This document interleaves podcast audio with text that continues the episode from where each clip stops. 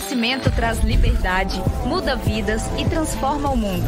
Ele te leva ao próximo nível, alimenta sua fortaleza espiritual e amplia sua bagagem cultural. O Instituto Conhecimento Liberta quer te ajudar a transformar sua carreira, mudar sua vida e construir um mundo melhor. E isso é possível por apenas 47 reais por mês. Você terá acesso a conteúdos exclusivos elaborados por especialistas dos três pilares do conhecimento: cultural, espiritual, profissional. E todo o conteúdo é definido e validado pelo Conselho Curador do Instituto. Vamos juntos transformar o mundo? institutoliberta.com.br. A revolução do aprendizado chegou. Olá, minhas queridas amigas, meus queridos amigos. Boa segunda-feira a todos e a todas. Hoje uma segunda-feira especial, a gente vai ter um convidado que com certeza é, vai nos presentear com uma live incrível. Agora, antes de chamá-lo, eu queria chamar a atenção para a capa de um dos maiores portais internacionais desse final de semana. Essa era a manchete da capa de um dos principais portais, o portal da CNN Internacional, onde a manchete dizia sem vacinas, sem liderança, sem solução no horizonte. Como o Brasil se tornou uma ameaça global. Sem vacinas, sem liderança, sem solução no horizonte. Como o Brasil se tornou uma ameaça global. A verdade é que já nos tornamos o párea internacional como vínhamos falando há meses aqui na nossa live. Já nos tornamos, mais do que isso, um inimigo internacional, mais até do que somente um adversário. E eu, nesse final de semana, num dado momento, fiquei imaginando a possibilidade de viajar no tempo. E imaginei uma entrevista feita por um repórter com Jair Bolsonaro em 2023, após a disputa eleitoral de 2022. Bolsonaro teria sido derrotado nas urnas. Sim, porque eu tenho certeza que Bolsonaro será derrotado nas urnas. O repórter, com um pequeno sorriso no rosto, pergunta para Bolsonaro como ele se sentia tendo sido derrotado. Bolsonaro faz uma pequena pausa e aí é ele que abre um pequeno sorriso no rosto. Ele olha para o jornalista e pergunta: Você realmente acha que eu tinha alguma esperança de ser reeleito? Na verdade, eu não achava nem que seria eleito em 2018. Durante esses quatro anos, eu fiz tudo aquilo que eu pretendia fazer. Eu acabei com a cultura do nosso país. Eu consegui transformar mais florestas em pasto do que qualquer outro presidente da República. Eu regularizei a terra dos grileiros e não dei um metro quadrado de terra para a reforma agrária para as pessoas mais pobres. Nunca morreu tanto preto, pobre e velho como no meu governo. Eu armei como nunca as milícias do país e hoje nós temos, perdão, desculpe o ato falho, eles têm um poder maior do que o do próprio Estado. A minha família nunca esteve tão rica como está hoje, e todos os processos que existiam foram arquivados ou anulados sobre meus filhos e contra mim. Eu fiz tudo o que eu pretendia fazer eu vendi as joias do tesouro, eu vendi aquilo que o Estado tinha de maior valor para todos os meus amigos. eu empreguei dezenas de milhares de militares que hoje devem favor para mim. Eu tenho todos os privilégios de um ex-presidente da República. Eu sou conhecido no mundo inteiro e tenho uma legião de fanáticos que me seguem, sempre me seguirão de extrema direita, que financiarão qualquer plano que eu tiver. Você realmente acha que eu perdi? Senhores deputados e deputadas, senadores e senadoras, dizem que se um nazista senta numa mesa com 10 pessoas e ninguém levanta, a mesa passa a ter 11 nazistas. Se os senhores esperarem até 2022 e não fizerem nada agora, os senhores e senhoras serão todos igualmente responsáveis, não só pelas mortes, mas pelo sofrimento de todo o povo brasileiro. Pelas pessoas que estão sendo entubadas sem receber uma anestesia, gritando de dor. Pelos pais que estão desesperados, vendo as novas variantes pegando seus filhos novos, que no começo pareciam imunes a essa doença pelos sonhos e futuros que estão sendo destruídos, pelas vocações que estão tendo que ser abandonadas, pela desvalorização da vida.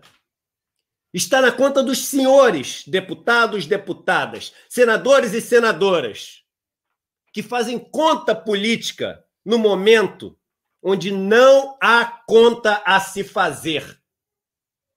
Os senhores e senhoras ou Levantem-se desta mesa de carnificina, de morte, de destruição, agora, ou serão todos e todas igualmente nazistas, fascistas, genocidas e terão para sempre o nome gravado nos livros de história, como aqueles que sujaram, se embebedaram de sangue e sofrimento do país que passou a maior vergonha do mundo na maior crise da nossa geração.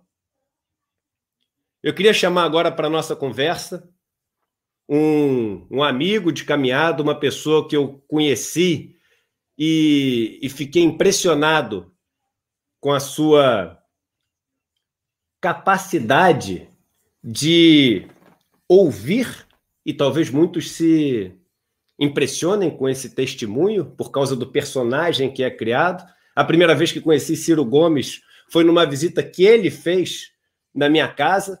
Quem sou eu, né, para re receber uma visita de um presidenciável, de alguém que já foi prefeito, governador, ministro? E na conversa, Ciro atento ali, querendo saber as ideias, e no final ele falou: Eduardo, eu caço hoje novas ideias eu caço hoje pessoas que queiram contribuir com algo novo para o país. E fiquei muito também impressionado com os depoimentos que tive nas minhas viagens no interior do Ceará, nos lugares mais pobres, mais atingidos pela seca, de pessoas que falavam que moravam em assentamentos que são frutos de canetadas, diziam eles, corajosas de Ciro quando ainda muito novo tinha assumido o governo do estado. É para aqueles que gostam ou que não gostam, sempre um protagonista da discussão política do Brasil. E é por isso que, com muita felicidade e senso de dever, que eu trago ele para discutir o momento que a gente está passando nessa nossa live. Ciro, Venha, bem-vindo ao nosso encontro. Bom dia, Eduardo. Um forte abraço a você, aí a toda a sua família, é, que eu tive o privilégio também de conhecer, suas crianças, sua esposa, né, os seus hóspedes ilustres que você traz aí para seu refúgio. E um abraço forte a todos os brasileiros. É, é, eu, eu tenho me sentido, e eu vou começar sendo mal educado, eu tenho me sentido assim como botei no meu livro, na capa do meu livro, né, com dever de animar a esperança no Brasil. Mas aí abre, abre a nossa conversa com essa, com essa sua fala. É, eu tenho que recompor a emoção, porque o limite das emoções que eu tenho experimentado aqui embaixo, onde vive a vida do povo real, aqui no interior do Ceará, no Nordeste brasileiro, onde eu vivo, onde eu fui criado, educado na escola pública, filho de pais que passaram fome, não é? é eu estou sendo chamado aí por uma, uma das pessoas e eu quero ter a humildade de entender esse chamamento a ser moderado, a ser é, procurar escolher palavras e tal. Mas francamente, francamente, não é? A gente precisa ter muita disciplina para deixar né, as expressões é, merecidas por esse momento que o, que o Brasil tem desse fascista que nos governa, para acender uma luz de esperança, porque revolta sem causa é violência e nós precisamos construir a causa para orientar todo esse sofrimento, essa humilhação, esse desânimo, essa desesperança, né? construir uma energia para que isso seja transformado em luta. E é isso que eu quero fazer em cada momento que Deus me der o sopro da vida.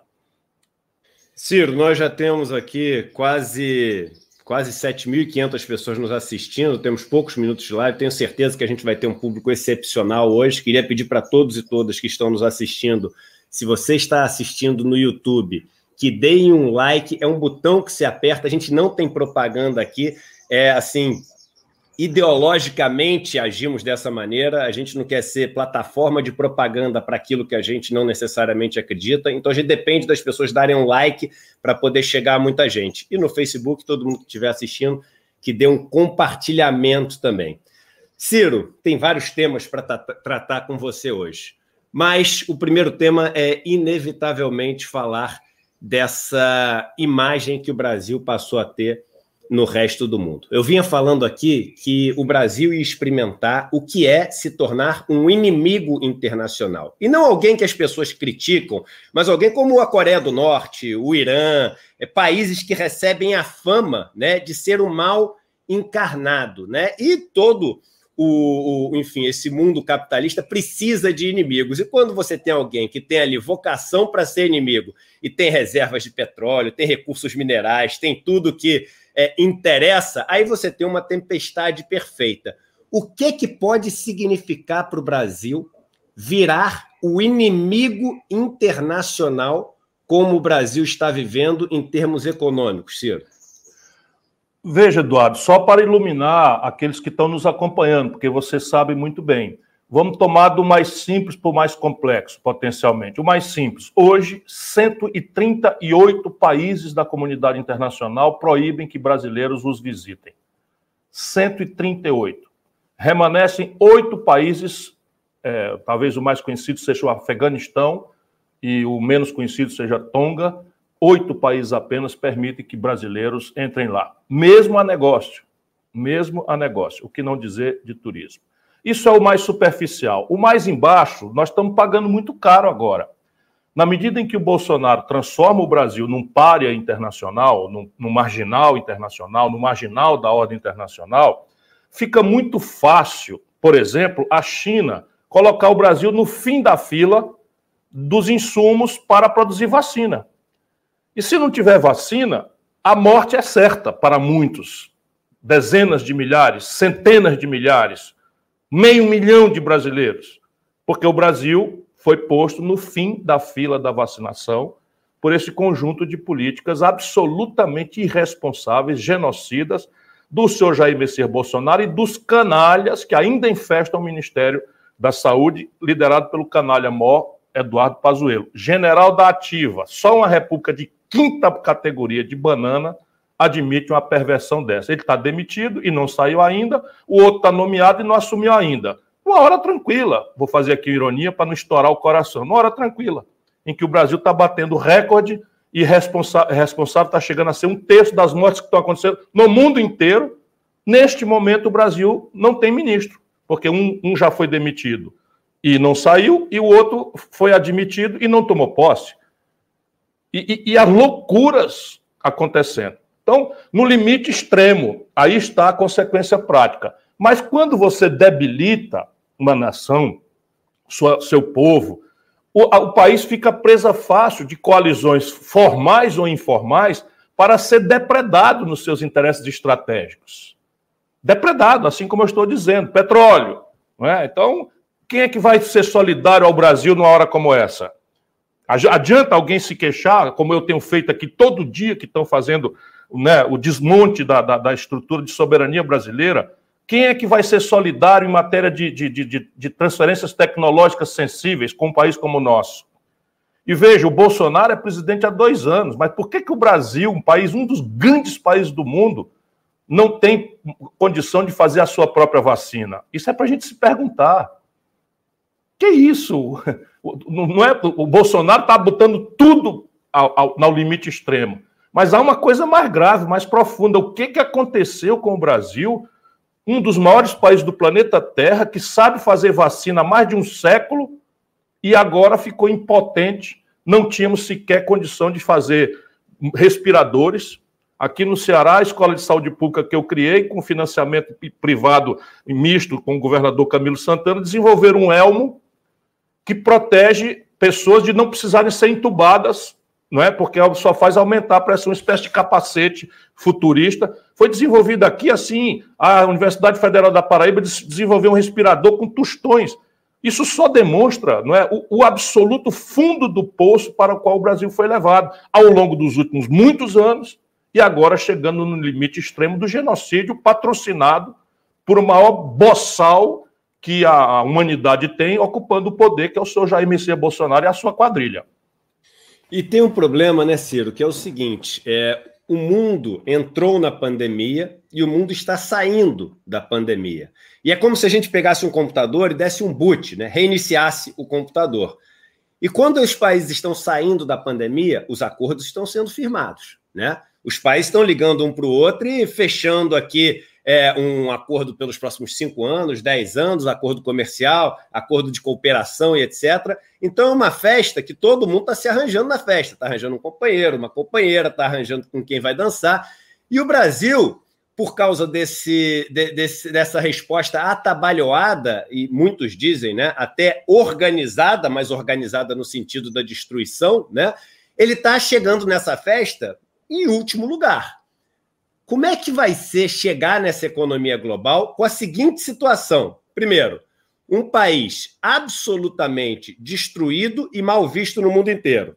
Os acordos todos fechados já um país extremamente desindustrializado no mundo que passou a internalizar vários processos produtivos, porque essa história de que você pode pegar um insumo na Índia, outro na China, etc., as pessoas acordaram que isso pode não ser bem assim no momento como esse que a gente está vivendo. E o Brasil passando por um processo de desindustrialização enorme. E aí o pior, Ciro, no momento onde o dólar explode por causa da incompetência e da incerteza que o mundo passa a ter sobre o Brasil, uma fuga de capitais enorme no Brasil, e a maior commodity hoje em dia é tecnologia e tecnologia dolarizada. Então não adianta você produzir sapato é por um valor que chega mais barato lá fora, se o outro tem uma máquina que produz 10 sapatos enquanto você produz uma. E você poderia corrigir isso se você tivesse uma pesquisa em desenvolvimento interno. O Bolsonaro está destruindo a nossa capacidade de pesquisar e desenvolver coisas novas. Então, com esse dólar em cima, a nossa produtividade vai mergulhar. O que, que vai ser do Brasil? Só vai sobrar para a gente a possibilidade de, depois do ciclo do pau-brasil, o ciclo do açúcar, da mineração do café. Agora a gente vai ter o ciclo da soja, ou seja, vai voltar para a era colonial e vai vender tudo que a gente tem aqui para poder ficar pagando juros de dívida? Ou tem alguma outra solução, Ciro?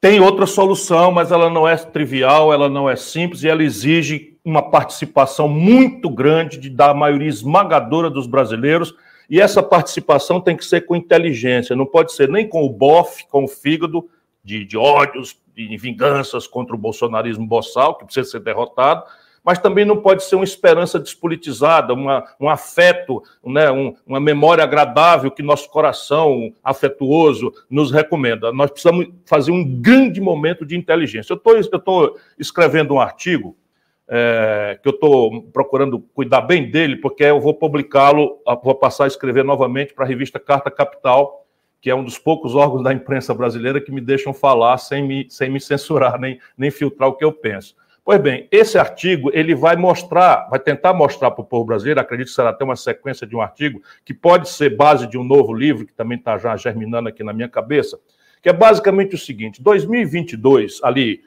maio de 2022, haverá uma grande contradição no Brasil. Qual é essa contradição? Nós estaremos, eu tenho fé e estou lutando, pressionando, fiz representação, até pedindo a interdição mental do Bolsonaro por absoluta incapacidade, representei no Tribunal Inter Penal Internacional de Haia, representei no, no Conselho Interamericano de Direitos Humanos da OEA, enfim, estou fazendo o que eu posso fazer para ajudar a pressionar por isso. Mas eu acredito não é, que em maio do ano que vem, olha que aberração, não é? Os americanos vão alcançar isso em julho agora. Nós, provavelmente, por esse conjunto de, de, de trapalhadas criminosas do seu Bolsonaro e da sua equipe de bandidos, né, boa parte generais, que têm que ser responsabilizados, as Forças Armadas não podem ter a sua cúpula transformada num partido político. Pouco me importa as ameaças e arreganhos de quem acha que pode atirar contra o seu próprio povo. São uma minoria pequena, mas voltando aqui ao raciocínio do artigo. Então, em, em maio, nós teremos uma explosão de alegria. No mundo já terá começado e no Brasil também haverá essa explosão de alegria, porque estaremos todos vacinados. Poderemos nos abraçar novamente, poderemos voltar a trabalhar, poderemos ir para a roça, poderemos ir para o nosso balcão, poderemos, enfim, celebrar a cultura brasileira, ver os nossos artistas, sabe? Abraçar os garçons, não é? Enfim, haverá uma explosão de alegria quando nós conseguirmos vacinar todo mundo. Mas essa alegria vai acontecer em cima de um ambiente de terra arrasada. Naquela data, o Brasil terá esse encontro macabro, não é? De, de mais devastadora quantidade de homens e mulheres sadios para o trabalho sem oportunidade de trabalhar. Né? A esmagadora maioria de quem ainda está conseguindo se virar na informalidade, sem nenhuma proteção, nem hoje, nem na velhice, quando a gente vai precisar dos cuidados né, de uma aposentadoria, enfim. O brasileiro terá sido transformado né, num, num homem, numa mulher, obrigados a, via a, viajar pedalando bicicletas ou, ou, motocicletas nas madrugadas com uma caixa atrás, com o estômago roendo de fome, levando comida para nós outros que podemos pagar a, a, a, transição. Sob o ponto de vista do Estado, não é, haverá simplesmente terra arrasada também. Olhando para trás hoje, né, esses camaradas eles falam em contabilidade criativa, que é quando você, ao invés de encarar a realidade de, da sua conta, quanto é que você ganhou nesse mês, quanto é que você gastou nesse mês, e quanto é que você sacou da sua poupança, quanto é que você aumentou da sua dívida, eles ficam inventando umas conversas para o povo nem sequer entender o que está acontecendo. O que está acontecendo no Brasil hoje? Olhando para trás, pouco importa esses truques que estão fazendo. Um trilhão, quer dizer, vou, vou para números mais, muito fiéis, 900 bilhões com B de bola de reais de déficit, ou seja, de gastou mais do que arrecadou nos últimos 12 meses olhando para trás. Aí fizeram um orçamento de guerra, não sei o que e tal, e mantém essa impostura de um teto de gastos e, e faz essa coisa de uma contabilidade criativa, mas na, no, no, caixa, quanto entrou e quanto saiu, e assim, aí, mas o que que houve? O que que houve é o seguinte: 238 bilhões de reais custou o primeiro socorro emergencial, que mitigou pela metade a queda da economia, mas 230 bilhões de reais foi de queda na receita. E não há uma única providência do governo Bolsonaro, nem sequer uma imaginação institucional, nem sequer uma sugestão para a gente debater, dizer que está certo, que está errado, que ofereça uma equação para isso. Resultado prático: o Estado brasileiro está indo para o SPC. Ou seja, nós estamos com uma dívida pública acelerando o valor dela, né? e a dívida pública, às vezes, o povo pensa que é o governo, nós não é. A dívida pública é um pedacinho para cada um de nós. Como os ricos sabem como ganhar com isso, fica, na verdade, o um pedaço inteiro para os pobres e para a classe média. E aí, quem é, qual, é a, qual é a consequência clara? Você já mencionou o câmbio. Então, quando uma, uma economia começa a adoecer, o sintoma, a febre mais clara de ser vista é a desvalorização da moeda. Brasileiros, o, o dólar está perdendo valor no mundo inteiro. E aqui no Brasil, o seu Messias Bolsonaro com o seu Paulo Guedes, conversando fiado todo dia, mentindo que nem né, cachorro que acua a alma aqui no interior do Nordeste, né? mentindo pela, pelos poros todos, não é? atribui a, a, a, fantasmas essa coisa, a sua incompetência. O dólar, quando o Bolsonaro tomou posse, era 3,70. Bateu em 5,90 agora e eles estão torrando a caderneta de poupança do povo brasileiro para financiar o que é perda para todo mundo, ganhos para a dúzia de pessoas que têm informação privilegiada. É terra arrasada.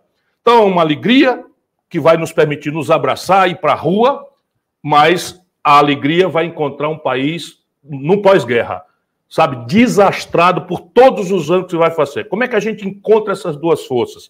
Eu acho que é celebrando um grande, fraterno e generoso debate, no sentido muito humilde de compromisso com a realidade, no sentido extremo de vontade de reconciliar a nação brasileira. Para isso, nós precisamos entender o que é que aconteceu para uma nação tão linda, tão linda quanto a nação brasileira, um povo tão especial como o povo brasileiro, produziu por uma gigantesca maioria uma aberração como o Bolsonaro.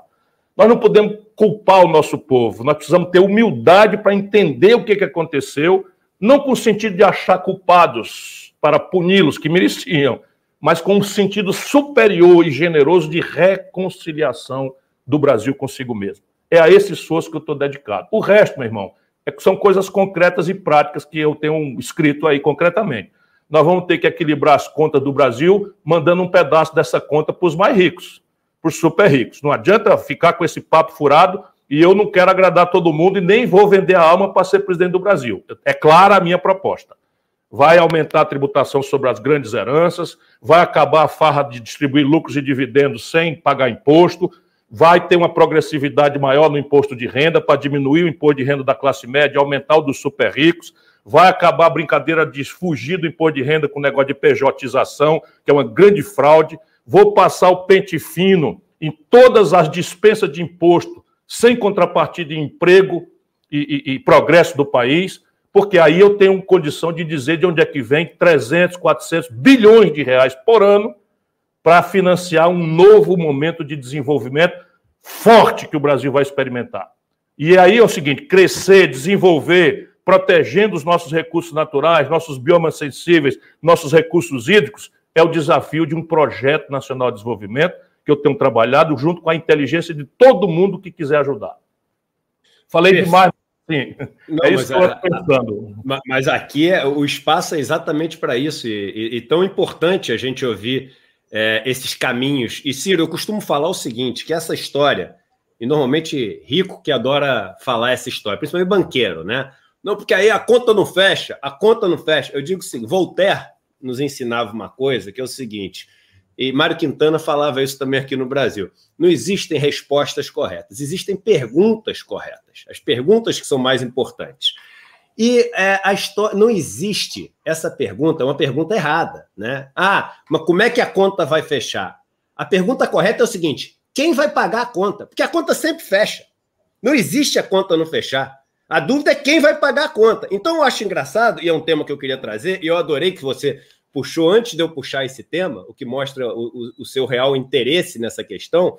Teve uma carta esse fim de semana dos banqueiros do país. Então os banqueiros resolveram fazer uma carta, e que bacana, todo mundo que pudesse manifestar é, a favor de medidas que são importantes para a gente vencer essa pandemia, é, é, é super bem-vindo. Mas a carta me chama atenção pelos seguintes fatores. Primeiro, é uma carta assinada, claro, com alguns nomes é, pelos quais até mais do que respeito eu tenho admiração, mas pouquíssimos economistas do campo progressista, quase que para fazer o que o, o, os, os, americanos chamam de social washing, né? Ou seja, para dar uma lavada de que não é só que não é só bilionário que está escrevendo a carta. Mas aí na carta ele é uma carta enorme, né?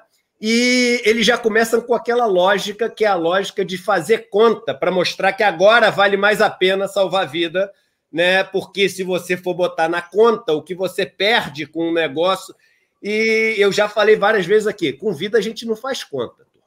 Com vida a gente não faz conta. Vida você salva e arranja um jeito para depois ver quem vai pagar a conta. E aí a carta enorme, a carta enorme e que a mídia está dando um espaço gigantesco ela vem três pontos específicos, que é o que ela acha que tem que fazer. Eu juro por Deus, está escrito, vocês leiam a carta se achar que é mentira. Botar máscara, fazer distanciamento e vacinar. Botar máscara, fazer distanciamento e vacinar. Pergunta, Ciro, se na carta fala alguma coisa sobre quem vai pagar a conta. Pergunta se na carta fala é, sobre essa necessidade de tributar mais corretamente os mais ricos no Brasil, sobre tributar dividendos. Pergunta se na carta fala, Ciro, sabe qual foi o lucro dos quatro maiores bancos? Eu não estou pegando todos, não.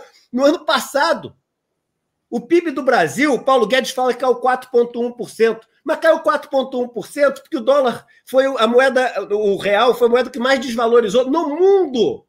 A segunda foi a lira turca. A lira turca que desvalorizou muito, menos do que o real. Lá na Turquia, o PIB subiu por causa desse efeito da desvalorização, que quando você tem uma desvalorização muito grande, você tem um efeito na variação do PIB. O PIB brasileiro em dólar, Ciro, caiu 25% no ano passado. Um quarto a bolsa, a bolsa de valores, onde eles se ficam enganando, caiu 30% em dólar no Isso, Brasil. Foi que mais eles estão, eles estão, é terra arrasada, acredite, não tem nenhum exagero da minha palavra. É terra é. arrasada o que eles estão fazendo com o nosso país. É terra arrasada. E aí, a turma vem, lá os banqueiros, fazem a conta para dizer que agora vale salvar a vida. Por quê? Porque a UTI do Ciro Libanês e do Einstein ficaram lotadas, está começando a morrer um monte de gente rica agora. Aí não fala nada sobre estarem dispostos a pagar essa conta. Os quatro maiores bancos do Brasil lucraram 65 bilhões, os quatro só, no ano passado. Sendo que no começo do ano, na primeira semana, eu tenho aqui, acho que foi dia 18 de março, se não me engano, ou dia 20 de março, uma semana de pandemia no Brasil teve uma ajuda de injeção de liquidez de 1 trilhão e 200 bilhões injeção de liquidez de 1 trilhão e 200 bilhões em troca de quê? O que, que eles ofereceram em troca para ser o primeiro da fila a receber? Nada. Represaram várias matérias, é só da Google que vocês vão ver. Represaram esse crédito, usaram especulativamente para poder recomprar suas posições. Nada em troca. E detalhe, Ciro, 60 e poucos bilhões de lucro. Sabe o que, que eles fizeram com a provisão de devedores duvidosos no Brasil? Foi para quase 100 bilhões. Foi para quase 100 só para não pagar imposto. Ou seja, o lucro foi igual ao do ano anterior. Não mudou nada na vida dessas pessoas, gente. Nada, nada, nada. E aí a gente pergunta o seguinte. Mas, Eduardo, caramba, Eduardo, diga. a gente precisa dizer para o nosso povo que dinheiro, quando chega num lugar, é porque saiu de outro. Então, ele, nós não temos nada contra ninguém lucrar, nem eu, nem você. A questão básica é: todo mundo está perdendo. O comércio arrebentou, porque lockdown, confusão e tal, a indústria se ferrou e tal, está acabando, a agricultura com dificuldades imensas, especialmente a agricultura familiar, os trabalhadores com o pior momento da sua vida e um grupinho de pessoas, um grupinho de pessoas ganha essa montanha de dinheiro. Esse dinheiro é o que está faltando na mesa das pessoas para comer. Isso é que as pessoas têm que ter clareza disso. E, de, e detalhe, né, Ciro? Esse dinheiro e, e, é perfeito você falar isso, porque o pessoal adora a metáfora do bolo, né? Então a metáfora do bolo é o seguinte, gente: o bolo diminuiu. Em dólar diminuiu 25%, tiraram um quarto do bolo, não tem. E os três quartos do bolo que sobraram tem uma fatia que aumentou consideravelmente. É matemático, não tem como as outras fatias não terem diminuído, porque o dinheiro tem que sair de um lugar para ir para o outro. Agora, cadê a coragem dessa turma? Já que teve a coragem, de duas perguntas que eu queria fazer só. E aí deixo com você o, a, a, o abacaxi para descascar. Duas perguntas. Primeiro, cadê a coragem dessa turma que fez essa carta enorme, não sei o quê, para escrever ali uma frase? Somos a favor do impeachment desse criminoso. Se é para ter coragem, se é para ter coragem e é para assumir que tudo que está sendo feito é um absurdo, cadê a coragem de assumir? Não tem essa coragem. E a segunda coisa que eu queria te perguntar, Ciro, sabe quantas cartas como essa eu recebi já há meses dos movimentos sociais, mas muita. E muito mais bem escritas que essa. Muito mais bem escritas. De pessoas que sofrem, que estão sofrendo de verdade. E pessoas que estão falando assim: gente, eu estou morrendo.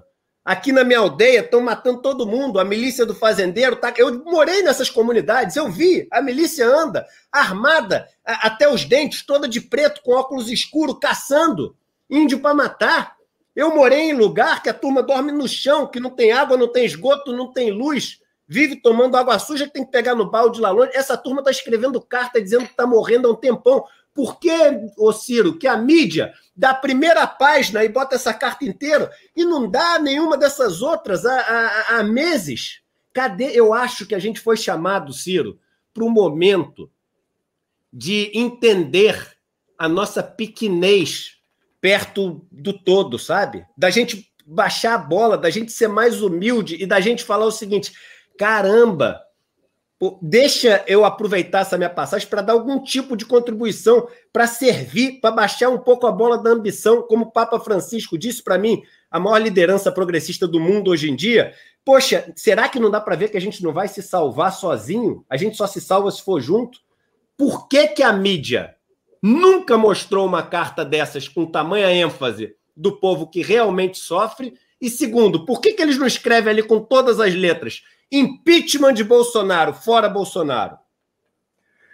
Olha, Eduardo, como eu lhe disse, eu tenho procurado transformar a minha indignação, a minha revolta em energia para lutar.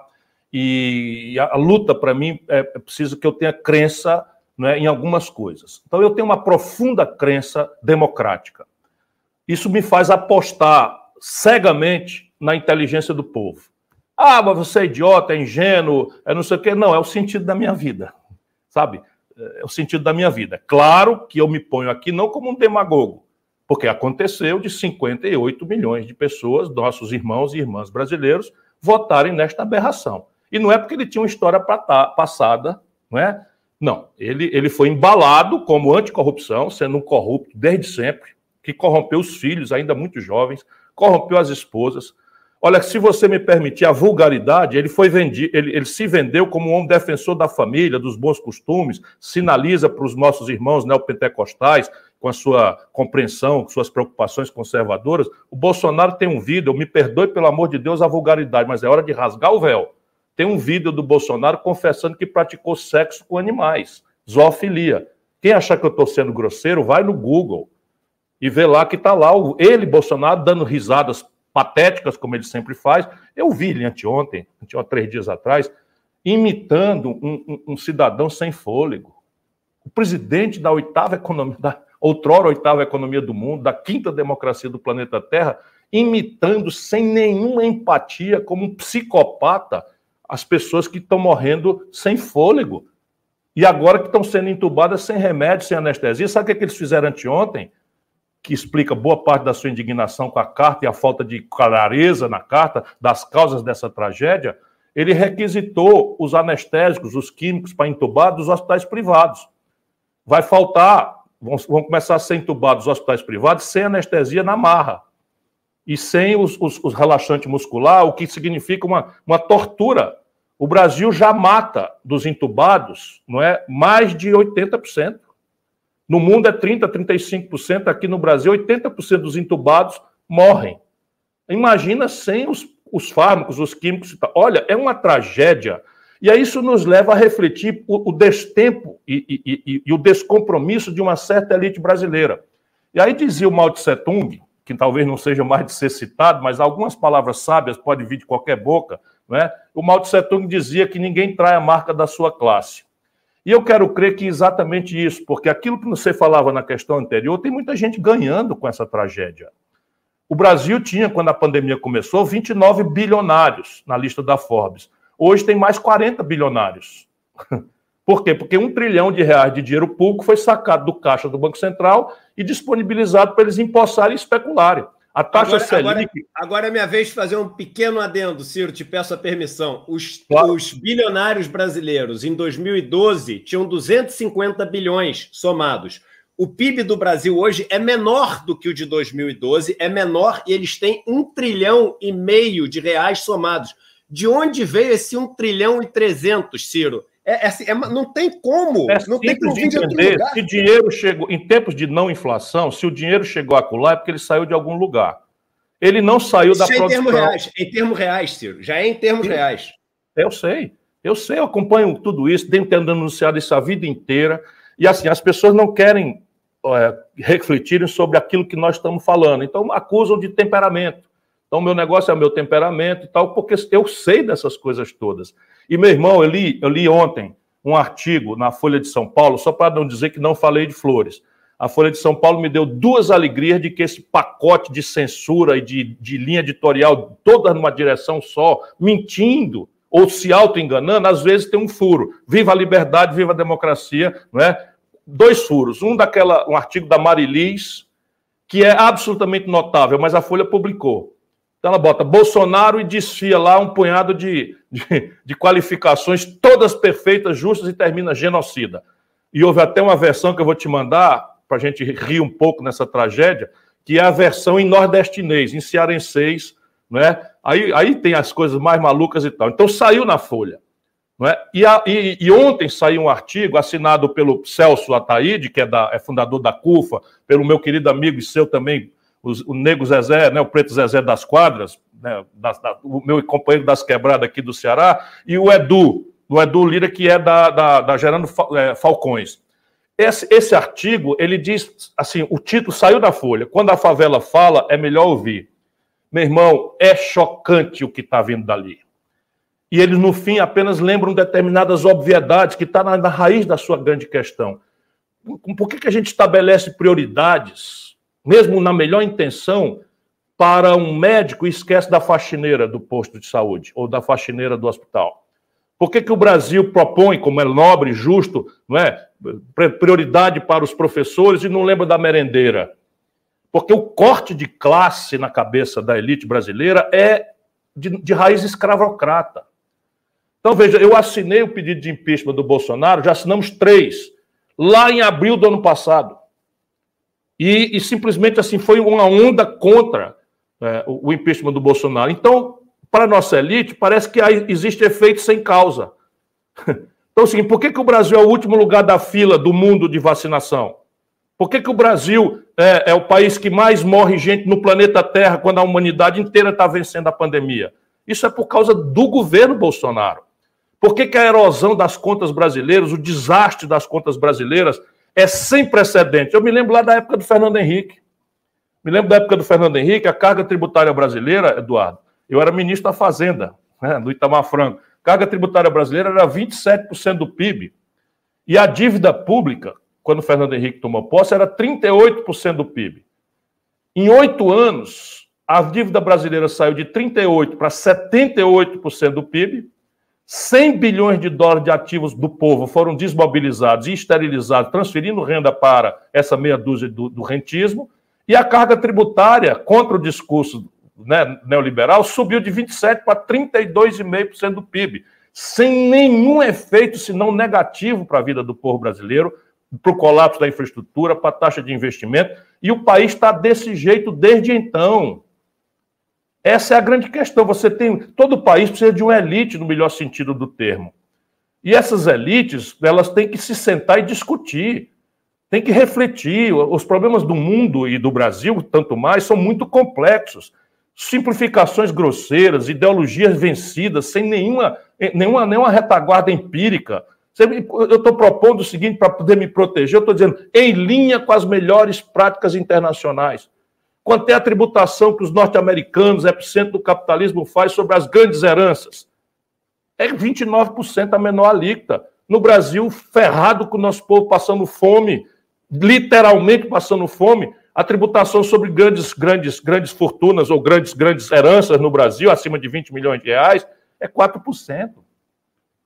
Só dois países do mundo não cobram tributo sobre lucros e dividendos. De tanto eu denunciar, o segundo país está em debate restaurar, que é a Estônia. Pois bem, o Brasil é o último. Eu cobrei. Eu fui ministro da Fazenda. Qual é o sentido de você receber um salário de classe média, pagar 27,5% e um banco com esses exorbitantes lucros de, de distribuir bilhões de reais para os seus acionistas familiares, poucas famílias, enfim, porque é um capitalismo também nepotista ou de fashion, século XIX, sem pagar imposto. Como é que a gente está quebrando o país e as costas do povo é que estão aguentando na morte, na mortandade, na falta de remédio, falta de oxigênio para criança em UTI neonatal, e você dispensa a cobrança de 300 bilhões de reais de renúncias fiscais, clientelistas, fisiológicas, quando não obtidas na base da corrupção e da propina. Sabe quem tem, tem isenção de imposto no Brasil? Uma série de, de uh, administração fiscal a localiza. Do camarada que saiu do governo Bolsonaro, onde era o secretário da privatização. Escolhendo o Estado, o Estado é isso, o Estado é aquilo, pois esse cara vive de mamar nas tetas do Estado com renúncia fiscal, dando cagaço na, na, na sociedade. Não é? O que é que explica que o BNDES, nesse momento, tenha vendido 18 bilhões de reais de ativos por 8 bilhões de reais? Isso que eu acabei de dizer. No meio da pandemia, não sai em jornal nenhum, o BNDES vendeu do BNDES para 18 bilhões de reais de ativos por 8 bilhões de reais. A parte que vale ouro disso, uma das partes que vale ouro disso, literalmente, era o, era o pedaço das ações da Vale do Rio Doce que o governo brasileiro mantinha. Sabe para quem foi vendido? Para o BTG. Sabe esse G aí? É Guedes. Foi sócio fundador. O BTG agora, por exemplo, comprou um ativo, ativos de 3 bilhões de reais do Banco do Brasil, que tem uma subsidiária que existe criada só para administrar ativos que não são mais líquidos, que estão em dificuldade de recuperação, venderam 3 bilhões de reais de ativo por 370 milhões de reais. Venderam a Landulfo Alves agora, uma primeira refinaria do Brasil, por menos da metade do preço que o fluxo de caixa para qualquer bobinho mostra o valor que ela tinha. Então, esse é um país assaltado. Esse é um país assaltado. E, infelizmente, aquilo que nós chamamos de mídia nacional são cinco famílias e uma igreja. Ok? É isso que temos. E existe uma mídia regional que nos permite falar e a internet hoje nos permite abrir o jogo. Mas, não é? Se tem alguém que está faltando com o seu dever histórico, também não é violentando a sua tradição, é a elite brasileira. Temos que separá-las, porque afinal de contas eu e você, não é, para não falar dos outros, integramos de alguma forma essa elite. Nós não somos pretos, negros, favelados, pardos, pobres, miseráveis mas a, a, o dominante na, na, na, elite brasileira é, é o juiz escravocrata. Eu tenho aqui coleção de editoriais dos jornais né, esculhambando a abolição da escravidão e seus efeitos deletérios na, na atividade econômica do Brasil. Perfeito. Perfeito, Ciro. E, e, e tão importante essa questão racial. Antes, eu só te falar uma coisa, você vai gostar, nós temos mais de 16 mil pessoas nos assistindo. Então, pô, aqui um, um abraço para as mais de 16 mil pessoas.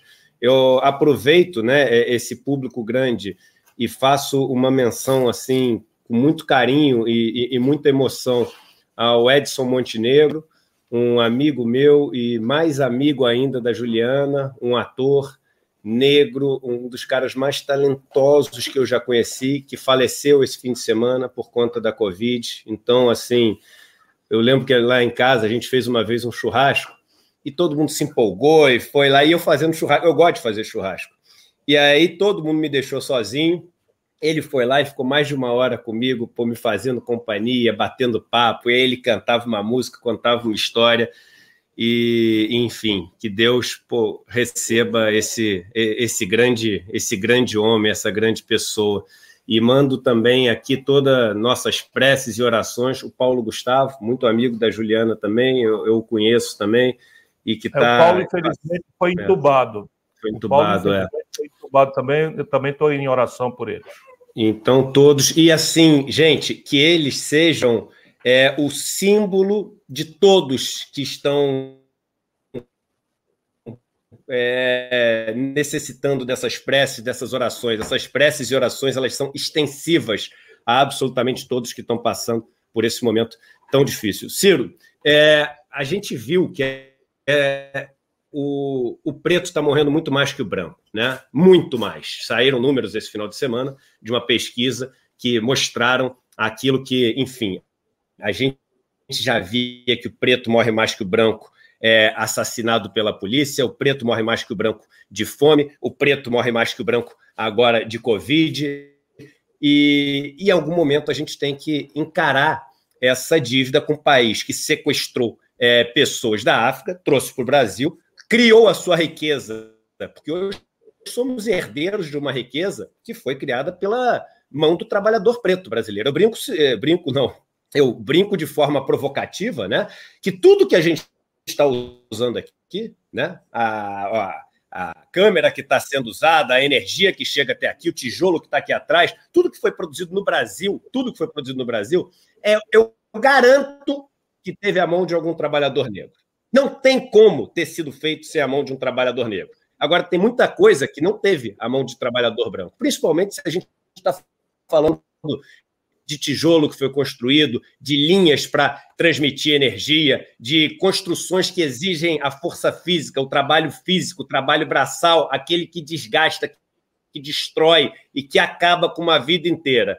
E aí, depois de quase 400 anos de, de escravidão, chegam e falam o seguinte: olha só, agora você está livre. Mas está livre para fazer. Não, você não tem terra, você não tem um, um, salário mínimo, você é discriminado, a tua cor não serve, você não pode se misturar com a gente, mas você está livre. E aí a gente chega hoje e vê é, isso ainda sendo tratado como uma questão identitária. Mas isso não é questão identitária, gente. A gente tem que, de alguma forma, encarar, encarar essa questão e, e, e colocar ela no centro da nossa discussão. Eu queria que você falasse um pouco sobre essa questão, e eu falo isso porque isso é um tema aqui. O Frei Davi está sempre nas nossas lives, aliás, está aqui comigo é, na pandemia aqui no sítio. Eu queria que você falasse um pouco sobre essa questão é, dessa, dessa assimetria de é, possibilidades e, hoje em dia, dessa assimetria de a, assassinatos, porque eu vejo essas mortes que estão acontecendo no Brasil como verdadeiros assassinatos por causa da incompetência pública entre brancos e negros. Se você não leu esse artigo que eu falei do Preto Zezé, do, do Ataíde e do, e do, e do Edu, é, leia. Foi publicado ontem na Folha. Quando a favela fala, é melhor ouvir. E ali, em, em rapidíssimas linhas, eles chamam a atenção para alguns aspectos que são que mexeram com o meu coração. Quer dizer, mas no limite é um, é um reforço eloquente, sofrido, doído, não deixa de ser esperançoso, porque eles propõem coisas práticas, eles estão reclamando é, vacina, é, mas estão reclamando apoio porque as populações pobres chega a ser insultuoso. Eles lembram ali que a gente recomenda usar máscara e muita gente não tem máscara. A gente recomenda lavar a mão com álcool gel ou sabão. Muita gente, mais de 10 milhões de domicílios no Brasil, não tem água encanada, não tem saneamento básico. É, enfim, que a comida agora está faltando, imagina sabão.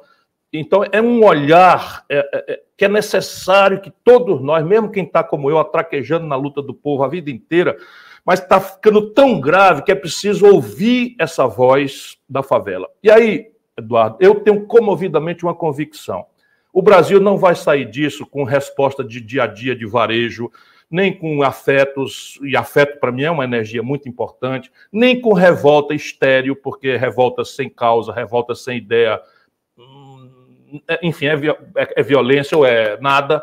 É, nós, nós precisamos instrumentalizar, penso eu, equipar, ajudar, de maneira que todo mundo domine as básicas, as básicas é, ideias de um projeto. Projeto supõe o quê? O Brasil é isso aqui hoje. Eu estou achando que é terra arrasada, tem os números, já, já falei, não quero mais repetir. Terra arrasada, desemprego maior da história, informalidade maior da história, menor poder de compra do salário mínimo dos últimos 20 anos, caos na saúde, caos na educação, ano letivo perdido. Olha, economia indo, indo brejo e, e o Brasil transformado no marginal na ordem internacional. Se houver crise no passado igual a essa, eu não me dei a conhecer e eu sou dedicado a estudar a vida do Brasil. Então nunca houve, é o pior momento da história brasileira. Nós não vamos sair disso com respostinhas simples, simplórias, respostas reagentes do dia a dia, com conversa fiada, eu desejo, então vai acontecer, retomada do crescimento em V, tudo isso é papo furado criminoso. Nós temos que ter um plano. E esse plano tem que ter uma lógica. Qual é a lógica? Enfrentar e superar a miséria, a pobreza e a desigualdade com objetivo. Eu proponho que a gente ponha na mesa a seguinte tarefa: o Brasil vai ser, sob o ponto de vista social e econômico, por indicadores objetivos, mortalidade infantil, matrícula, ensino tempo integral, acesso à universidade, eh, mortalidade, enfim, indicadores objetivos. Nós vamos ser um país igual à Espanha em 30 anos. É um desafio modesto para as nossas energias, mas inalcançável sem um plano. Ah, em 30 anos é isso? Então como é que nós estamos agora? Quanto custa isso? Como é que nós vamos repartir essa conta? Porque são vários conflitos políticos que nós vamos ter, como você disse, não tem essa história de não fechar a conta. Você decide qual é o país que você quer e reparte a conta de forma socialmente justa e vê se politicamente a sociedade, por sua maioria, sanciona, valida, apoia, suporta esse projeto para que a política não seja um jogo de lobista em Brasília, como é hoje em que aqui embaixo o povo está violentamente revoltado e lá em cima o Bolsonaro com 320 votos né, elege, elege um picareta para ser o, o garantidor da sua impunidade. Não é o caso do Senado, onde nós apoiamos porque consideramos que tem outro nível, mas é preciso pressioná-los. Então, educação, saúde, segurança, etc, etc, você pode fazer. E se esse projeto for correto, se ele consultar mesmo a realidade brasileira, essas metas, esses prazos, esses objetivos têm que considerar algumas coisas. Por exemplo, o Brasil é um país feminino. O Brasil tem 53% da sua gente mulheres. Então, só 15 em cada 100 deputados são mulheres. É preciso construir um caminho para o feminino no Brasil. E não é com despotismo esclarecido, é empoderando as mulheres, é repartindo poder, é ir nas causas sociais, sociológicas, pelas quais o patriarcado ainda tem essa prevalência na vida brasileira. Não é com feminismos simplórios, que às vezes são tão eloquentes quanto ocos, na, e na medida em que até assustam uma certa moral popular. É muito mais complexo o debate. Mas se a gente quer atingir o, o coração da miséria, entender a pobreza, entender a desigualdade, aí está um Brasil preto e pardo. De novo, como você corretamente com isso, não é uma questão identitária. Entre pretos e pardos, nós somos a maioria, quer dizer, são a maioria, 56% da população brasileira. Sabe quantos deputados federais se afirmam negros em 513 deputados federais, meu irmão? 21. Se nós formos para aqueles que se julgam pretos e pardos somados, dá 115, menos de 20%.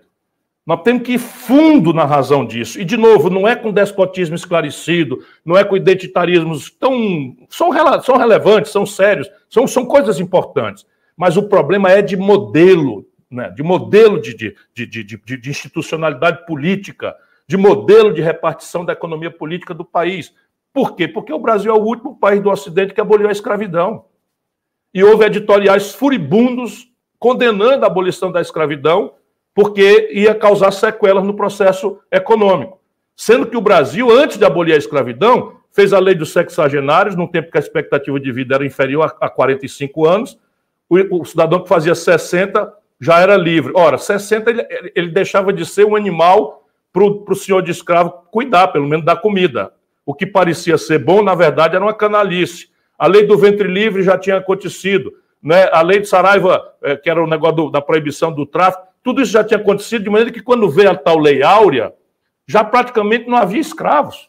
E indenizam aqueles. Isso é o mais inacreditável, né? Aqueles que tinham seus escravos libertos eram indenizados, né? Ou seja, é. tudo que o cara Mas... tem veio do trabalho em troca de nada né? E aí o cara, quando pô, resolve, é, enfim, cair na real, ganha uma indenização. Né? Tá, mas, mas Eduardo, é, é, fácil a gente dar uma olhada para trás e ver essas abominações históricas. Mas o que é, afinal de contas, no prático, a reforma trabalhista?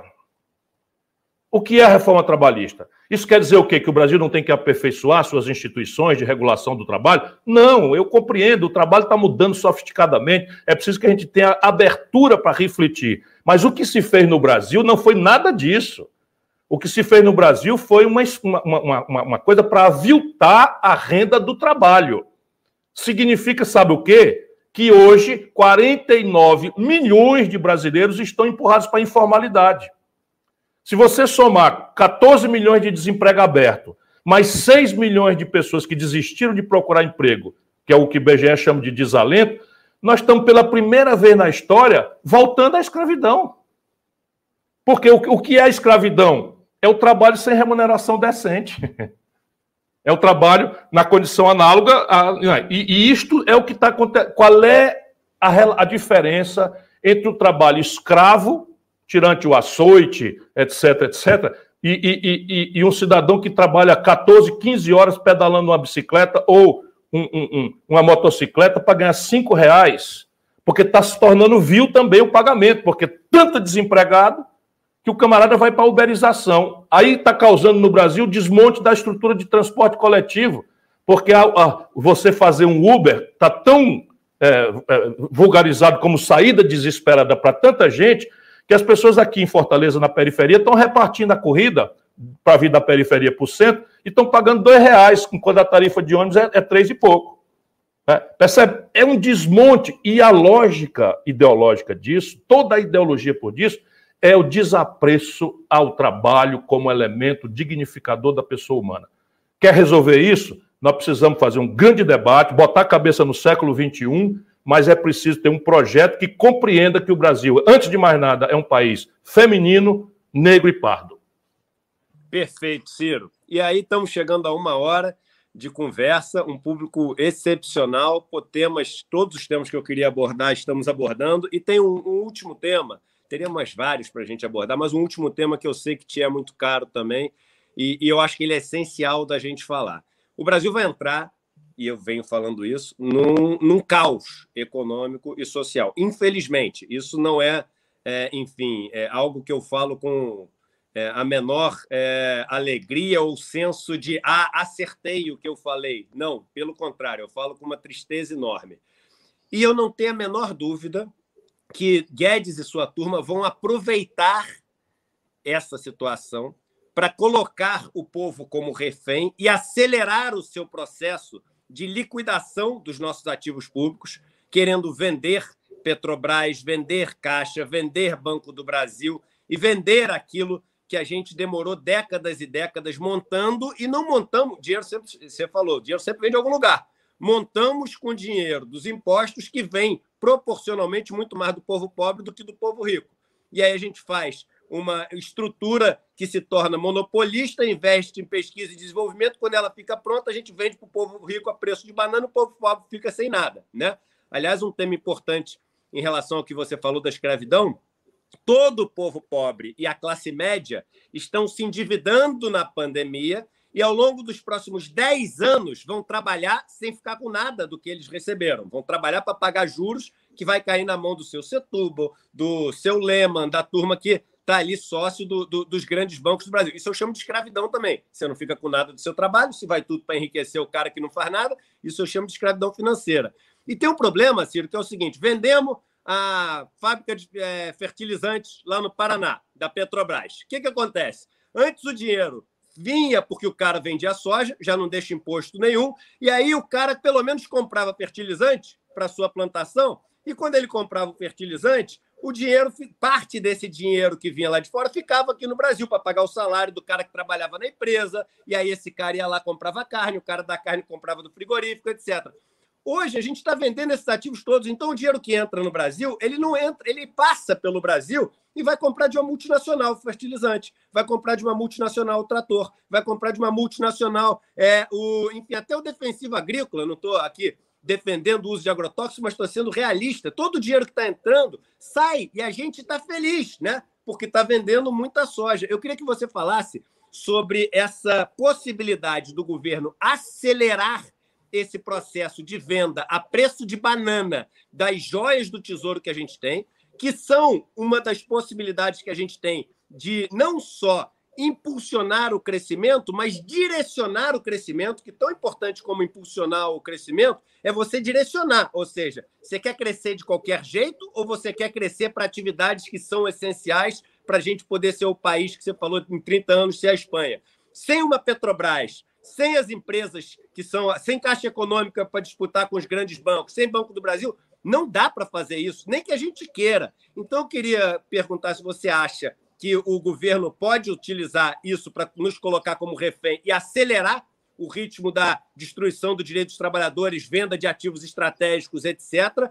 E número dois, a importância que tem para um desenvolvimento nacional e para um crescimento, ter algumas empresas estratégicas como essa que a gente falou na mão do Estado? Eduardo, essa pergunta é a pergunta do milhão de dólares nesse momento do Brasil.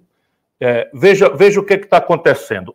O discurso dominante há 25, há 30 anos no Brasil é de que o Brasil tem que ser uma espécie de bom moço internacional, ou seja, existiria uma cartilha né, legitimada nos grandes aforamentos, Banco Mundial, Fundo Monetário Internacional, o único consenso que se chamou de Washington e tal, o fim da história, que a história acabou com o experimento soviético em debacle, agora só resta aos países de desenvolvimento retardatário replicar as instituições né, do Atlântico Norte, etc. Isto daí, não é, nunca foi ciência boa. Isso sempre foi ideologia de quinta categoria, vendido para nós como ciência boa. O problema é que isso, mesmo sendo vendido como ciência boa, morreu. Sabe, se você pegar os maiores expoentes, e eu tenho essas conexões aí fora, ninguém mais em Chicago, sabe, onde o Paulo Guedes eh, aprendeu alguma coisa e parou de ler nos anos 80, ninguém mais no Fundo Monetário Internacional, Larry Summers, que foi secretário do Tesouro americano, está escrevendo heresias. Por quê? Porque a realidade imposta pela pandemia, tanto do ponto de vista daquilo que você já falou, salvar vidas, não é um negócio que você possa fazer conta. Rapaz, isso é de uma indignidade, sabe? Isso é de uma indignidade. Você dizer, não, nós precisamos fazer conta aqui. E aí entramos numa lógica de, de, de necropolítica mesmo. O Bolsonaro, influenciado pelo Trump, resolveu que o melhor para o Brasil era todo mundo pegar, morresse quantos morresse, ser muito breve, imaginando, chegou a dizer que só 800 pessoas morreriam no Brasil. É um assassino, é um genocida mesmo. É um genocida mesmo. Eu espero muito que a comunidade internacional nos ajude, a nós brasileiros, porque a nossa institucionalidade aqui dentro está falhando. Está falhando. O Procurador-Geral da República é uma decepção. O, Supremo Tribunal Federal vindo para a sua específica questão. O que, que aconteceu com, por exemplo, petróleo e gás no Brasil? Só um país como o nosso pode admitir uma estupidez dessa. Veja o que aconteceu. Nós fomos ao, ao Supremo Tribunal Federal e perguntamos, pedimos ao Supremo Tribunal Federal que afirmasse se era direito, legal, se era possível o Bolsonaro vender a Petrobras sem consultar o Congresso Nacional. O Supremo Tribunal, Supremo Tribunal Federal disse para nós: não, é, é preciso consultar o Supremo, é preciso consultar o Congresso. Aí nós achamos que tudo bem. Aí sabe o que, que faz o Bolsonaro com Paulo Guedes? Resolve inventar uma coisa que o tribunal aceitou, diante da mesma lei. Qual é? as, as subsidiárias podem ser privatizadas. E o que é uma subsidiária? É uma empresa que a Petrobras, mãe, cria dentro do Conselho de Administração, sem precisar de lei, sem precisar de nada. Aí o que é que está fazendo a Petrobras? Esquartejando um negócio integrado que vale trilhão, está esquartejando e a soma dos pedaços não tem a mesma sinergia, portanto, desvaloriza dramaticamente. Aí o brasileiro não está nem sabendo, porque não sai nos jornais. Porque quem está ganhando com essa mamata, infelizmente, ou é, ou é dono ou é sócio do dono da grande mídia. Então, sabe o que, é que eles fizeram? Venderam o filé do filé do filé do negócio, que é a distribuição. BR Distribuidora foi vendida. Foi vendida e era o filé do negócio. Com um preço dramaticamente subfaturado, sem licitação regular. Contrataram uma consultoria privada que disse que valia tanto. Eu fui atrás dos estudos, nem sequer a estimativa dos terrenos nobilíssimos que os postos da BR Distribuidora têm nas esquinas mais privilegiadas do Brasil tem avaliação nos estudos. Um escândalo. Um escândalo, assim, roubalheira de atacado, como eu nunca vi nessa República. E eu, eu já vi coisas muito graves nessa República. Eu era governador, ajudei a fazer o impeachment do Collor, eu vi por dentro a esculhambação do governo né, Lula-Dilma, nessa esculhambação orgânica dentro. Tudo bem, se fizeram comigo e nem eu vou falar sobre esse assunto hoje. Mas vamos lá, estou dizendo que nunca se roubou tanto como está se roubando agora. Pega a Landulfo Alves, que é a primeira refinaria do Brasil, pega e transforma no subsidiário e vende, com a mesma característica, sem licitação, vende uma empresa é, é, é, árabe, não é? que tem o governo do, dos Emirados Árabes por trás e estamos fazendo. Aí fizeram o quê? A TAG é uma empresa de logística, porque petróleo e gás, por regra, você transporta em tubos, né? em, em grandes gasodutos, são, são canos que correm milhares de quilômetros para levar gás, trazer gás da Bolívia, etc. Só quem usa isso é a Petrobras. Pois bem, só quem usa isso, a Petrobras, Paulo Guedes, Bolsonaro, venderam a TAG. E sabe por quanto venderam? pelo valor equivalente a um contrato take or pay, ou seja, paga usando ou não, de três anos de aluguel do próprio gasoduto. Deixa eu explicar para quem não está iniciado. O gasoduto leva, leva, vamos dizer, gasolina de Cubatão para São Paulo. A Petrobras é a única que usa. A Petrobras, que é a única que usa, vendeu para uma empresa privada, ninguém sabe como é calcular o preço, nem coisa nenhuma, mas o preço, eu fui atrás, é assim: a empresa que comprou ganha no dia seguinte que comprou um contrato de aluguel dos mesmos gasodutos feito pela Petrobras, óbvio que ela precisa usar, Então a Petrobras vende o apartamento e pelo preço de três anos de aluguel que o comprador tomou, pago por ela própria Petrobras. Isso é uma roubalheira escandalosa. Você não tem ideia do tamanho da roubalheira que está acontecendo nesse assunto aí.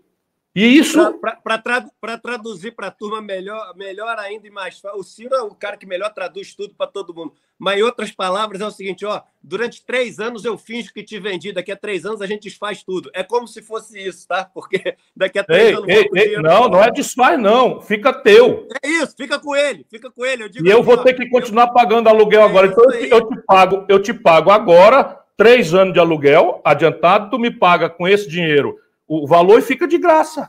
Fica de graça para você. Não, fica de graça e recebe todo ano depois ainda. O aluguel. Você ainda fica depois recebendo o negócio. Agora imagina esses picaretas que assaltam a Petrobras há anos, sentando para renovar o aluguel, sem, sem concorrência, porque não tem outro gasoduto para você dizer, ah, então está muito caro o aluguel, vou alugar outro apartamento. Não, só tem aquele gasoduto, só quem pode alugar é a Petrobras.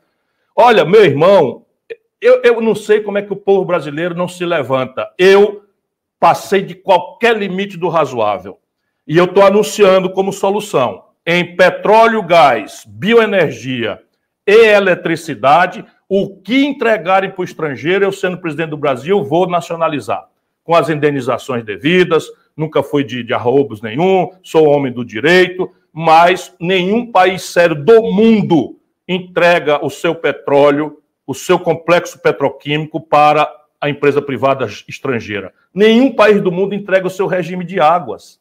Vamos lembrar o povo brasileiro que a, Petro, a Eletrobras administra o regime de águas do país, porque, sob o ponto de vista prático, água e energia é a mesma coisa.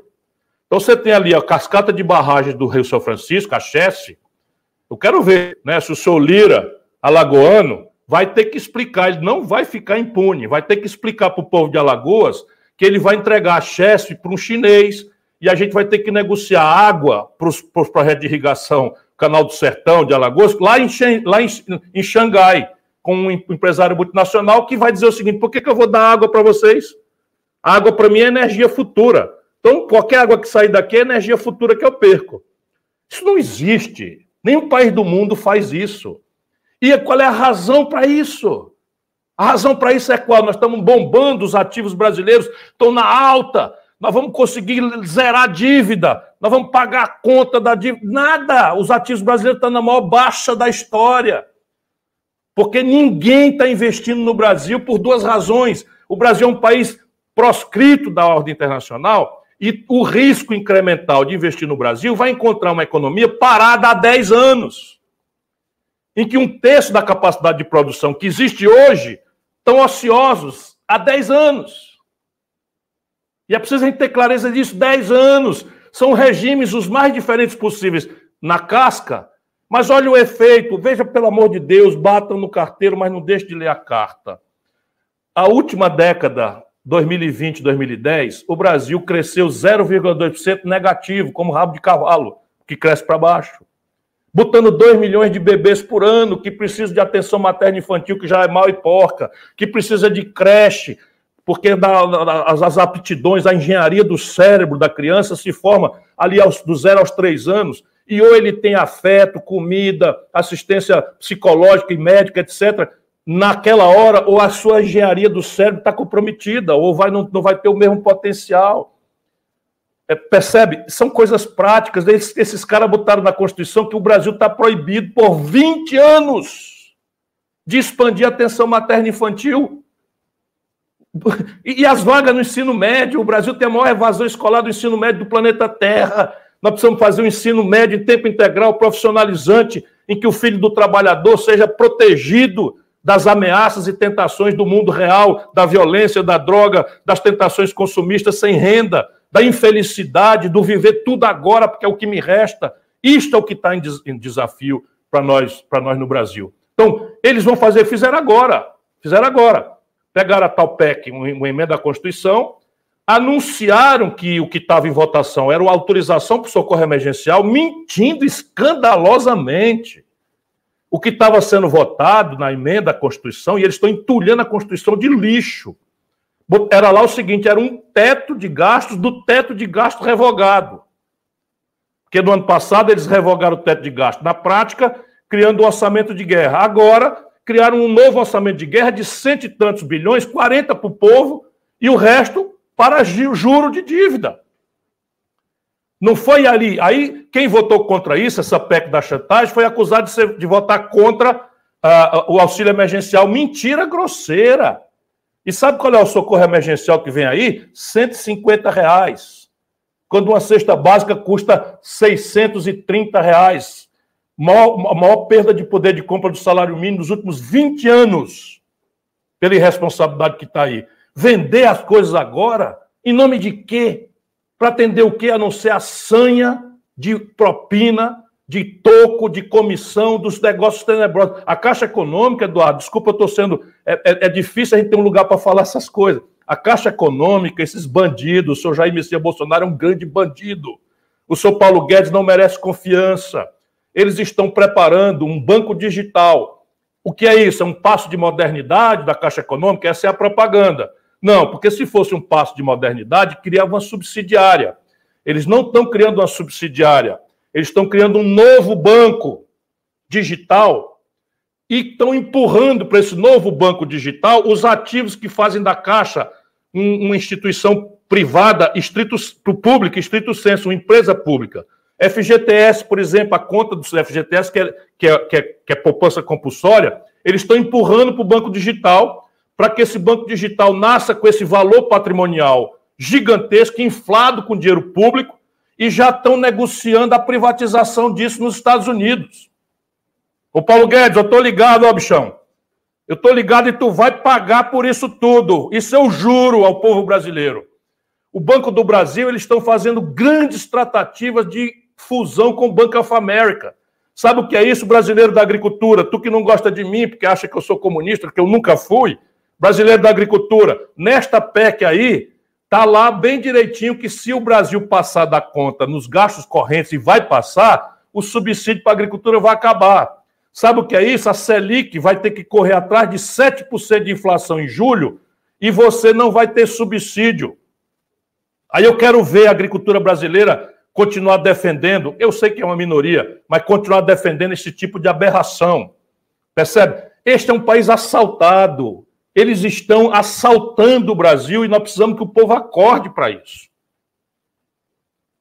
Ciro, eu te agradeço. Aliás, fica aqui né, uma, uma sugestão.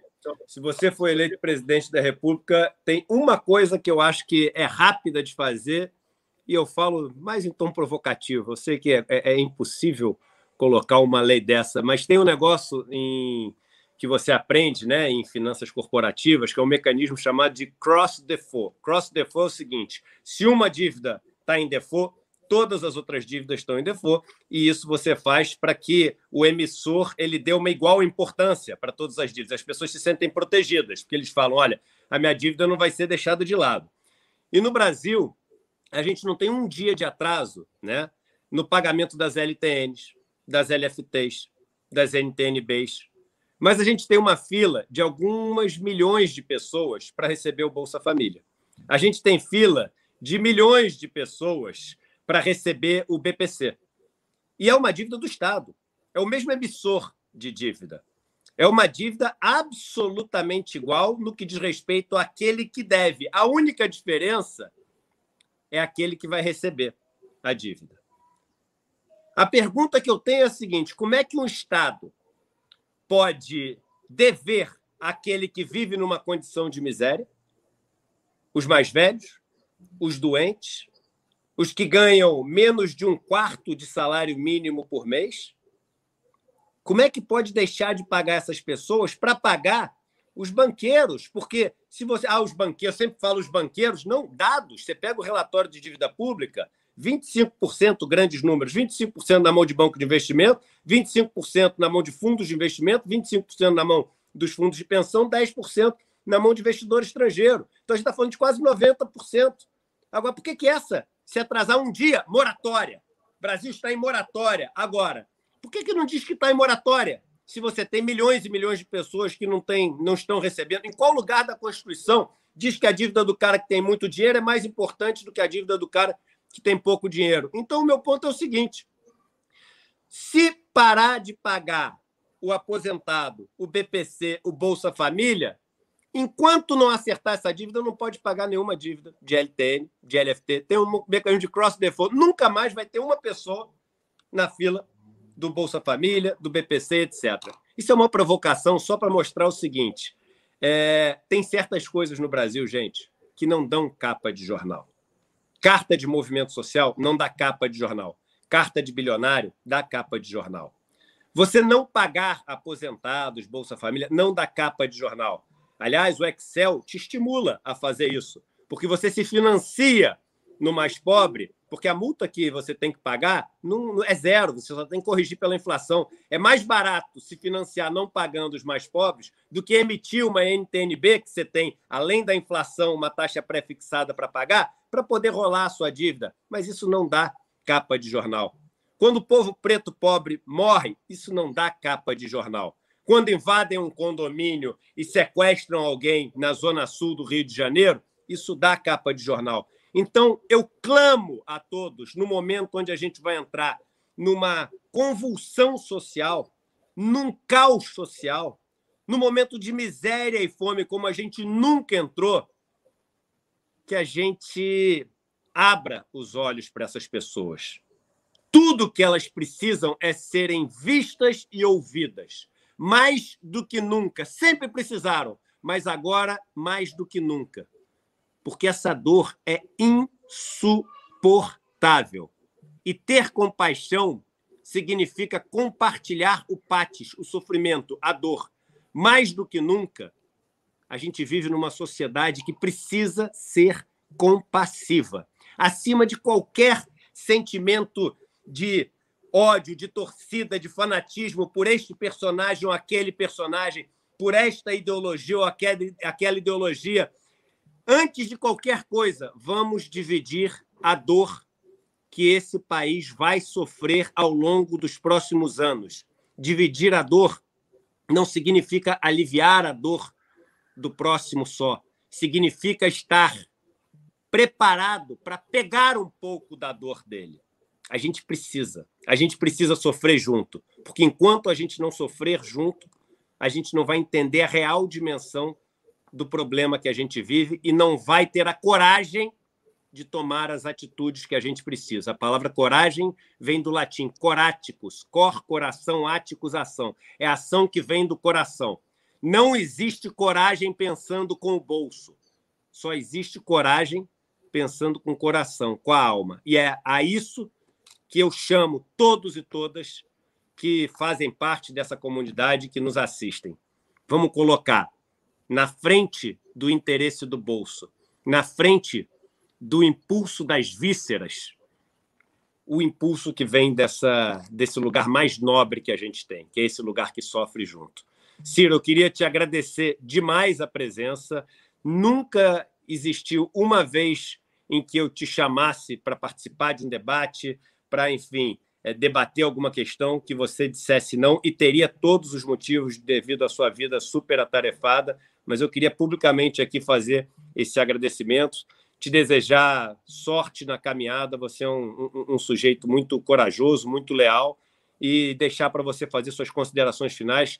Temos quase 20 mil pessoas nos assistindo simultaneamente, um público excepcional. Então, eu passo para você fazer suas considerações finais. E peço desculpa que eu mudei de câmera, acabou a bateria do meu é, laptop e o cabo, por algum motivo, ele parou de funcionar hoje. Então eu coloquei o plano B. Na vida é importante ter plano B, porque a vida a gente não tem controle nenhum sobre o que acontece com a gente. Eduardo, leiam o artigo, se não tiver lido ainda, todos leiam o artigo não é, da favela. Quando a favela fala, eu estou aqui com o título bem, bem comovente. Quando a favela fala, é melhor ouvir. E acho que nós falamos agora com a linguagem difícil, uh, os assuntos, você imagina, uh, logística, TAG, soberania, regime de águas. Eu estou cansado de saber que isso, isso é uma coisa difícil de ser entendida. Mas a luta brasileira, ela tem que fazer essa aposta. Sair da, da, da, da superficialidade, porque são dois grandes e graves objetivos para a gente tirar o nosso país desse momento, dessa tragédia, desse pior momento da nossa história. São dois objetivos, não é só um derrotar o bolsonarismo boçal, corrupto, entreguista, mentiroso, todos os adjetivos que a Marilis né, escreveu, né, derrotar não pode ser por um sentido de vingança e de ódio, senão a gente aperfeiçoa o bolsonarismo boçal, como o Eduardo, na crônica que abriu esse nosso programa hoje, né, mostrou claramente. Nós não podemos aperfeiçoar, o ódio é o Bolsonaro, o ódio é o que produziu o Bolsonaro. Nós precisamos derrotar porque é um conjunto de valores que não nos servem. O Brasil quer desenvolvimento, o Brasil quer justiça, o Brasil quer saúde, o Brasil quer vacina, o Brasil quer racionalidade, o Brasil quer inteligência, o Brasil quer tolerância, o Brasil quer respeito às mulheres, o Brasil quer respeito aos negros, aos pardos, o Brasil quer respeito à diversidade, é, o Brasil quer respeito, enfim. E o Bolsonaro é a negação de tudo isso. Então, essa é a primeira tarefa: derrotar, não porque queremos nos vingar dele, senão a gente, por isso, vai fazer um voto de ódio que não serve ao país. Mas a outra tarefa, muito mais grave, acredite, irmão brasileiro, acredite, minha irmã brasileira, a outra tarefa, muito mais grave e difícil do que derrotar o Bolsonaro, eu estou animado que essa primeira tarefa nós estamos quase alcançando, não está na hora de ter nenhum tipo de folga, vamos continuar lutando pesado, mas a segunda tarefa é muito mais difícil: rebentar o nosso país, liquidar as nossas condições sociais e econômicas, devolver o Brasil a um ambiente de marginal da comunidade internacional.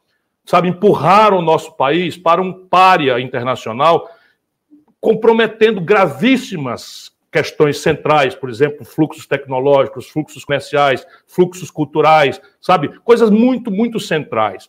O Brasil está destruindo o seu acervo de biodiversidade, nunca se queimou tanto na Amazônia, nunca se queimou tanto, quase um terço do Pantanal foram, foram queimados. Estão se depredando recursos que valem muito mais a floresta em pé, com uma nova percepção de biodiversidade, de biotecnologia, de uma nova química, de uma nova farmácia, assentada em coisas de altíssima tecnologia que nós temos condição, enfim. Essa vai ser a grande tarefa que pede concluindo, emocionado porque as palavras do Eduardo sempre me comovem.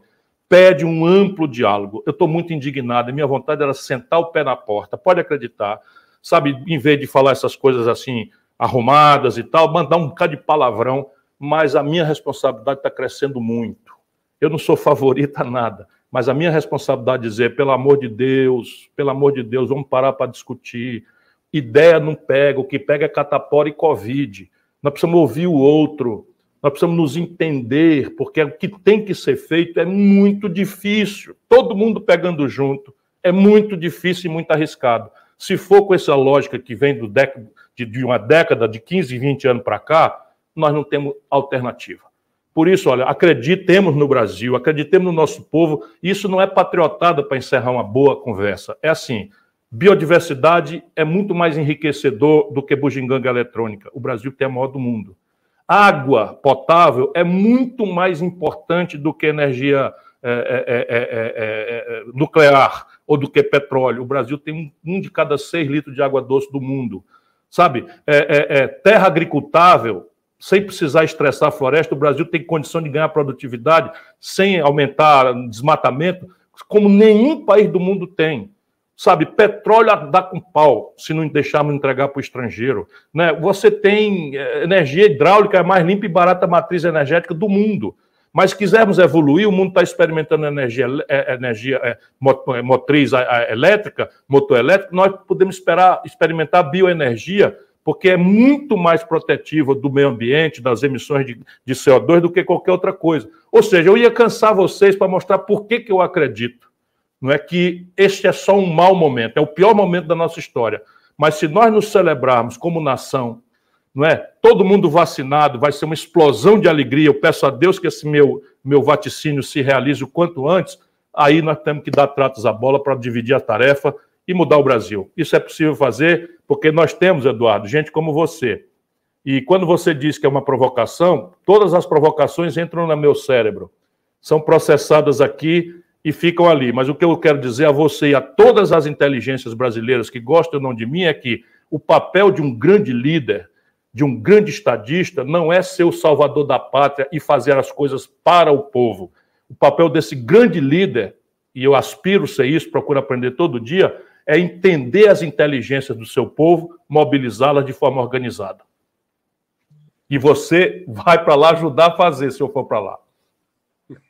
Ciro, Gratidão por estar aqui, todos e todas que é, ainda não são inscritos no canal, se inscrevam e manda um abraço com todo carinho para Gisele, meu e da Manda sim, abraço para a Ju também. Valeu, tchau, Valeu, tchau. abração. Manda um abraço para o Davi. Vou mandar sim, um abraço. Um abraço.